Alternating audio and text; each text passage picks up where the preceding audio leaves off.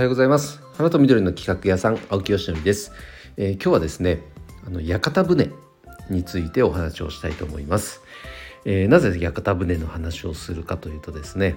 あの僕が今実施しているクラウドファンディングの、えー、スポンサー募集枠というのがあるんですがそこでですね、え東京の東京で営業しているこの屋形船のアミタツさんからスポンサードをいただいたのでそのご紹介も含めてその網立つ業網立つ業界じゃない屋形船業界の、えー、お話にねちょっと触れてみたいと思います。えっ、ー、と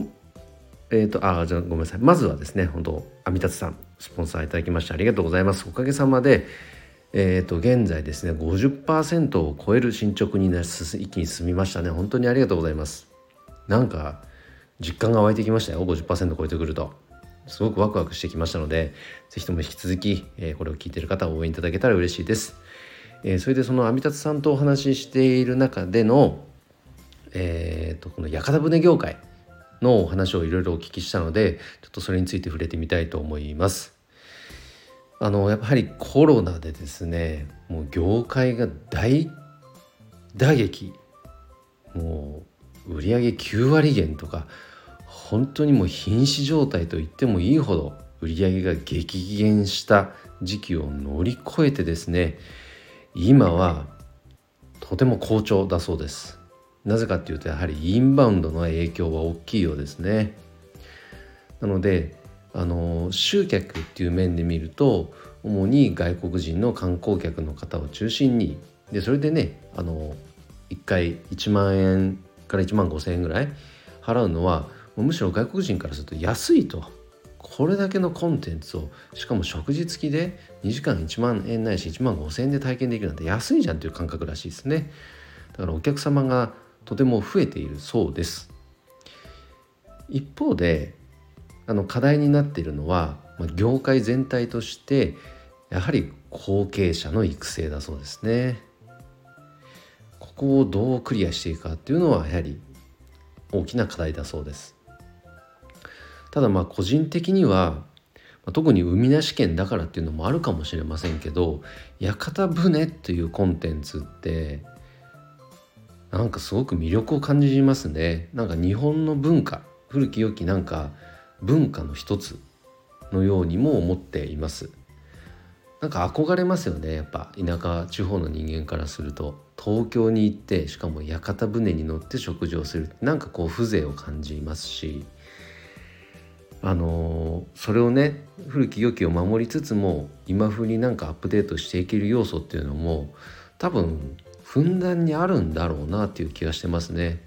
それこそなんかエンタメ業界の人からすればあそれだったらこういうこともできるああいうこともできるっていうなんか魅力が隠れた魅力がたくさんありそうな気がしています。まあ、かくいう僕もこの植物の業界で活躍するプロデューサーとしてその視点で考えてみたんですけどうんとパッと思い浮かびませんでした。阿弥陀さんでそもそもね結構企画っていうのはいろいろ手がけてらっしゃるんですよ。あのスイーツに特化した女子向けの、えっと、屋形船とかあとはラッピングのでなんかもうピンク色に塗ってる屋形船とかあの面白いですよね。あバーベキューができる屋形船もありますね。というふうにいろいろ企画ものの船を走らせているのはあの面白い取り組みだなと思っています。でじゃあその掛け算で何か植物は絡めせ絡ませることができないかとはね考えましたけど、うん、ただエディブルフラワー使うだけでも面白くないなとかね。他にどんなことを装飾したって、うん、そうただ装飾するだけでもなんか面白みないなとかね。あのパッとはすぐ出てきませんでしたが何かはあると思います。何かはあると思うけど何なのかがすぐ出てこない。けどもけどもそれだけこのなんか屋形船というものにはちょっと魅力を感じますね。ね。なんかこうあそれだったらこんなことできそうじゃんっていうなんか思いつきでもいいのでもしアイデアあったらください。あの阿弥達さんにそれお伝えしますのでね。はい。あの僕も何度か阿弥達さんの船には乗らせていただいたことはあります。すごくお料理も美味しくて天ぷらもやっぱ人気だって言ってましたしなんといってもやっぱあの雰囲気ですよね。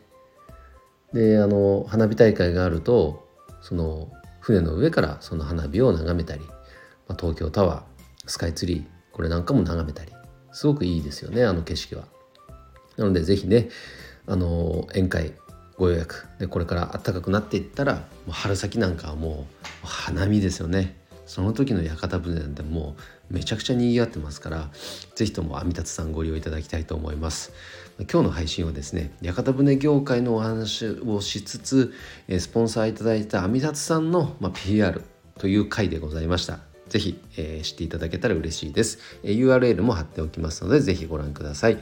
えー、ということで今日の配信は以上で終わります。今日も一日頑張ろう青木よしのりでした。バイバイ。